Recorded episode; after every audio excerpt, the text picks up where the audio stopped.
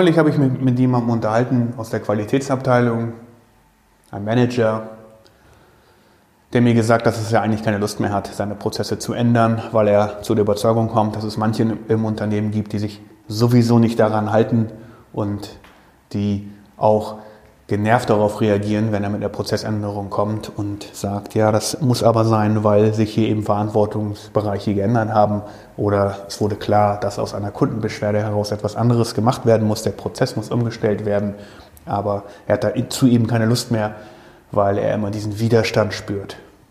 Und das ist schon inzwischen so ärgerlich, ähm, dass er, wenn er nur an die Aufgabe denkt, ihm sich quasi die Nackenhaare aufstellen, er eine Gänsehaut bekommt und überhaupt gar keine Lust mehr hat, weiterzumachen, weil der Widerstand ist eben so arg, dass äh, es gibt so renitente Leute bei uns im Team, das war seine Aussage, die sich wirklich gegen alles weigern, was neu ist. Und das geht mir irgendwie so auf den Nerven, dass ich keine Lust mehr da, dafür habe. Hm, habe ich gesagt, okay, erzähl mal ein bisschen mehr.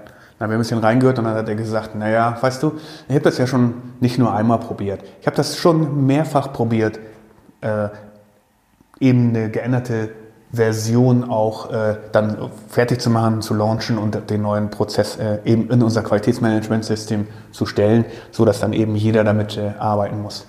Und äh, aber letztes Mal gab es da echt richtig heftigen Widerstand und das äh, führte so, dass äh, die genannte Person, der, dessen Namen ich hier jetzt nicht fallen lassen möchte, zu ihrem Chef gegangen ist. Dann hat, ist sein Chef zu meinem Chef gegangen und ich habe mir da anhören dürfen, dass ich nicht besonders diplomatisch vorgegangen wäre und dass ich das vielleicht hätte anders machen sollen, dass ich die Mitarbeiter vorher hätte abholen sollen und so weiter und so fort. Aber Ganz ehrlich, Malte, sagt er, das ist doch gar nicht meine Aufgabe. Ich muss doch nicht auf jemand anders zugehen, wenn es ganz offensichtlich ist, dass äh, der Prozess, so wie er jetzt ist, fehlerhaft ist und dass wir diesen Prozess bereinigen müssen.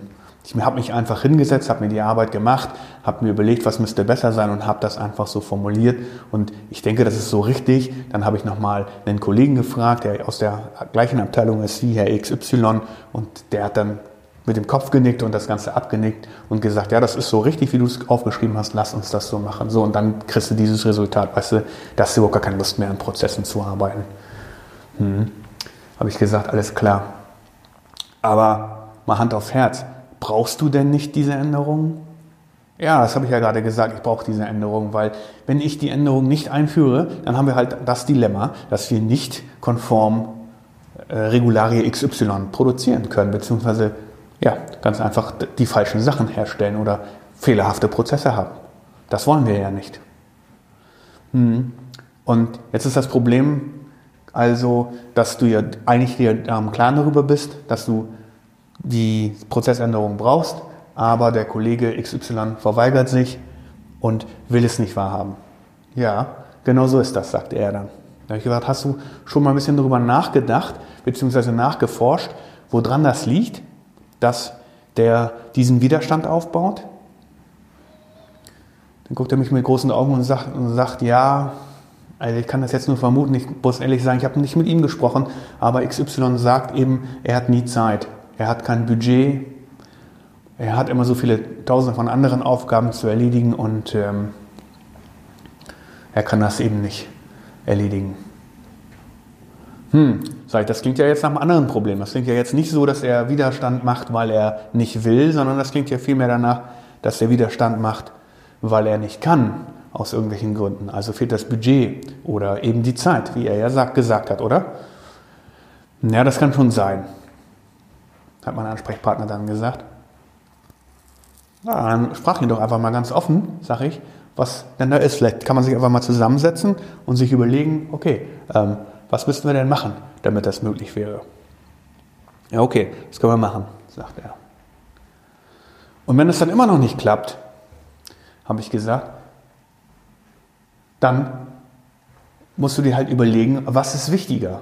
Ist es wichtiger, in einem Zustand zu leben, der halbwegs in Ordnung ist und nicht so ganz stimmig ist und mit den Auswüchsen dieses nicht ganz so stimmigen leben zu wollen. Und das fühlt sich ja unangenehm an, weil du weißt ja, dass dort eine Nonkonformität, eine Nichtkonformität existiert. Willst du damit weiterleben oder solltest du dir nicht dich nicht daran erinnern, was ist denn wirklich den Job, den du machen musst.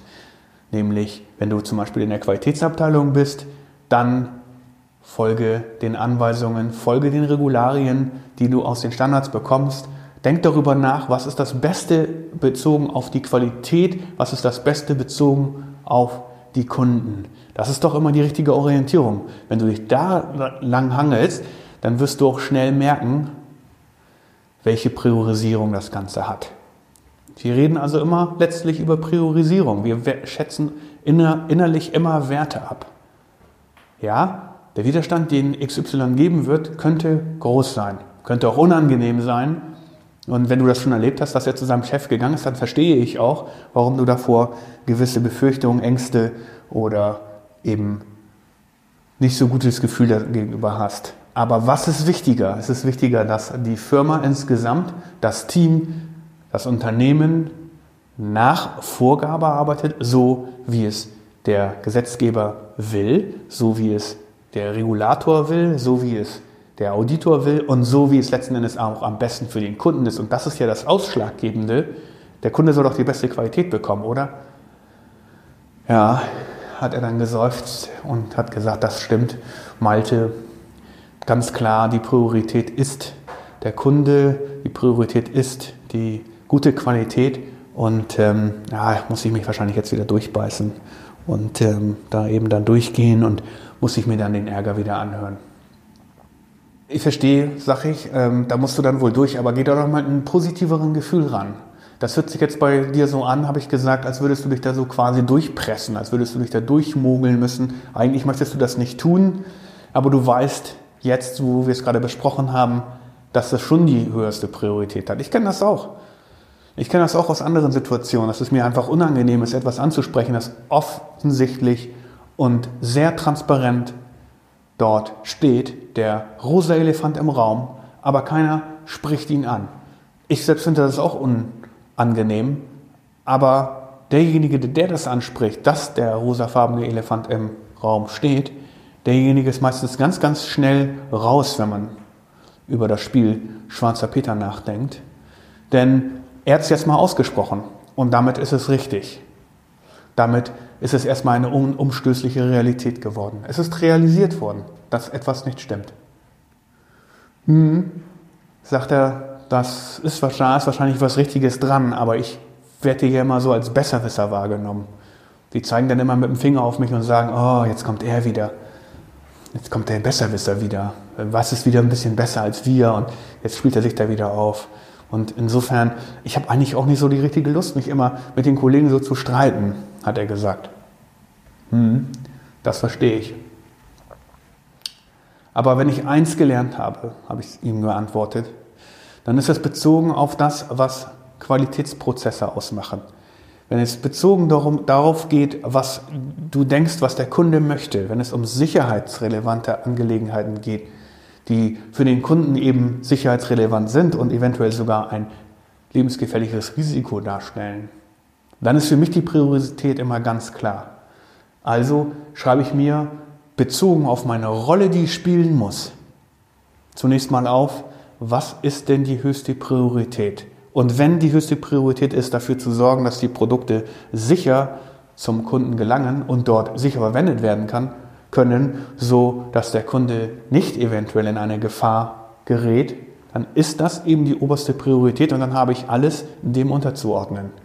Dann kann es sein, dass es eine zweite Priorität gibt, die da heißt, ich möchte, dass meine Abteilung möglichst wirtschaftlich arbeitet und eine dritte könnte sein, ich möchte keinen Ärger haben und eine vierte könnte noch irgendwas anderes sein, aber ich habe eine Prioritätenliste und wenn ich diese Prioritätenliste aufgestellt habe, dann kann ich mich immer danach hangeln hm, hat er gesagt, das ist ja echt eine gute Idee jetzt. Das äh, habe ich so noch gar nicht gesehen, aber das stimmt. Das könnte ich machen. Genau, habe ich gesagt. Guck mal, das sind ja immer Zielkonflikte, die wir hier haben. Der eine, der Konflikt ist eben hier zwischen, wir wollen ein sicheres Produkt ausliefern, wir wollen nach Prozessen arbeiten, die konform sind, die geregelt sind und die richtig sind und die dokumentiert sind. Und auf der anderen Seite wollen wir nicht so gerne den Ärger mit den Kollegen, die sich da renitent stellen, beziehungsweise den Widerstand haben. Und das ist der Zielkonflikt. Auf der einen Seite wollen wir in einer gemütlichen Atmosphäre sein und gemütlich mit den Kollegen arbeiten können, aber auf der anderen Seite müssen wir dafür sorgen, dass gewisse Dinge durchgesetzt werden. Und dann habe ich weiter gesagt, denk mal darüber nach, was das bedeuten würde. Wenn also dein Job die Priorität Nummer eins ist, nämlich dafür zu sorgen, dass die Produkte, die wir herstellen, sicher sind und sicher vom Kunden angewendet werden können müssen, ohne dass der Kunde davon sicherheitsrelevante Folgen hätte oder verletzt wird oder so etwas, dann ist das das höchste Gut. Und dann bedeutet es auch, dass du dich gegenüber dem Kollegen durchsetzen musst. Dazu bist du verpflichtet. Und das ist auch richtig so. Denn, wenn man ganz ehrlich ist, man kann es sowieso nicht jedem recht machen. Das ist die Lehre, die du mitnehmen kannst vielleicht. Du kannst es nicht jedem recht machen. Das ist unmöglich. Du kannst es nur den Leuten recht machen, die in das gleiche Horn blasen wie du oder die in die gleiche Richtung marschieren wie du. Sie werden immer Verständnis haben für das, was zu tun ist. Und die anderen musst du überzeugen. Und wenn du sie nicht überzeugen kannst, dann musst du dir überlegen, was das für dich bedeutet. Aha, sagt er, okay, kannst nicht jedem recht machen. Gut, wenn ich das jetzt so nehmen würde, dann würde das ja bedeuten, dass ich an allen möglichen schnellen Fronten aufmachen müsste, an denen ich der Meinung bin, dass sich jemand nicht so verhält, wie ich das will, beziehungsweise nicht dem meiner obersten Priorität folgt. Ja, habe ich gesagt, das kannst du natürlich machen, aber dann, hast du, da, dann brichst du ja, keine Ahnung, hunderte von Streits vom Zaun. Das willst du ja auch nicht tun. Nein, du musst es aus meiner Sicht so machen, dass du moderierend dort durchgehst und versuchst, die Leute mitzunehmen auf die Reise, die für dich wichtig ist. Also, wenn der Nordpol heißt und ihr wollt nach Norden fahren und der Kompass zeigt nach Norden und dort steht Kundenqualität als oberster Job, als oberstes Ziel, als die Mission, auf die ihr euch begebt, dann ist deine Aufgabe dafür zu sorgen, dass dies eingehalten wird. Wenn der andere dann nicht mit will, dann musst du versuchen, es ihm zwei, dreimal klarzumachen. Und wenn es dir nicht gelingt, beziehungsweise wenn er sich weiterhin weigert und du wirklich alles gegeben hast, um ihn zu überzeugen, dann musst du letzten Endes die Schulter zucken und sagen, okay, dann nicht. Und dann musst du das ganze Thema eskalieren. Oh nee, das will ich nicht, ich will das nicht eskalieren, hat er dann geantwortet.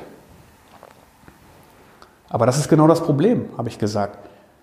Wenn du weiter darin verharrst, auf der einen Seite zu wissen, dass etwas nicht richtig läuft und auf der anderen Seite es nicht aussprechen möchtest, weil du Angst vor dem Widerstand des Mitarbeiters hast oder weil du dich nicht gut fühlst damit, dass ihr euch dann in eine nicht so schöne Situation begebt, weil ihr euch gegenseitig nicht versteht, dann wirst du immer in diesem Dilemma bleiben.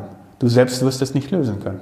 Aber im Interesse deiner Firma, im Interesse deiner Kunden musst du das Thema dann eskalieren. Und wenn es das Level von deinem Boss und seinem Boss ist, dann ist das so.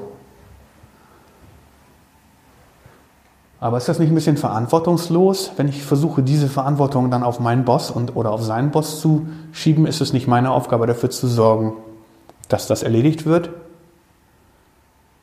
Ja, das sage ich, das stimmt. Aber wenn du dir selber nicht helfen kannst, diesen Zielkonflikt zu lösen, dann ist es deine Aufgabe, dich aus diesem Dilemma herauszubegeben und jemanden anderen einzubeziehen, der dir dabei helfen kann. Und in diesem Fall, aus meiner Sicht, kann es nur dein Vorgesetzter sein. Sofern du, das möchte ich nochmal wiederholen, alles getan hast, was in deiner Macht steht, um den Kollegen davon zu überzeugen, mit dir gemeinsam in Richtung Nordpol zu marschieren. Hm. Aber das kann ich verstehen. Aber ich habe ja eigentlich gar nicht so große Lust auf Ärger, hat er dann gesagt. Mhm. Das verstehe ich schon. Aber wie gesagt, entweder du bleibst in diesem Dilemma gefangen oder du sprichst es an. Wäre es nicht schön, in einer Welt zu leben, wo es so geregelt wird, wo es so geregelt werden kann, dass genau diese Eskalationen vernünftig ablaufen, dass solche Eskalationen moderiert werden, nach vorgegebenen Kriterien, nach vorgegebenen Regeln. Das könntet ihr ja definieren. Eine Konfliktkultur zum Beispiel. Ja, sagt er, das ist ja echt eine gute Idee, das könnten wir machen. Wir definieren mal eine Konfliktkultur und versuchen mal für dieses ganze Unternehmen festzuschreiben, welche Werte es gibt und welche Prioritäten hier gefolgt werden sollten. Und dann wird, glaube ich, allen klar, dass die Qualität, die wir gegenüber unseren Kunden abzuliefern haben, eventuell an alleroberster Stelle steht.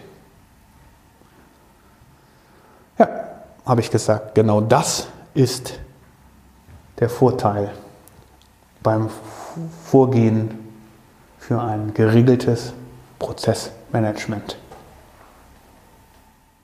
Vielen Dank.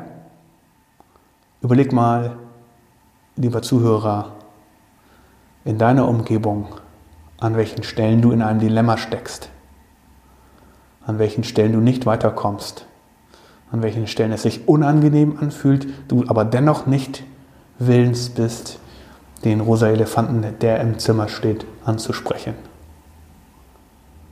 Garantiere dir, hier ist nicht nur sehr viel Konfliktpotenzial, sondern dort ist vor allen Dingen auch sehr viel Lösungspotenzial vorhanden. Wenn ihr gemeinsam es schafft, diesen Konflikt zu überwinden, werdet ihr große Freiheit erlangen. Viel Spaß beim Suchen.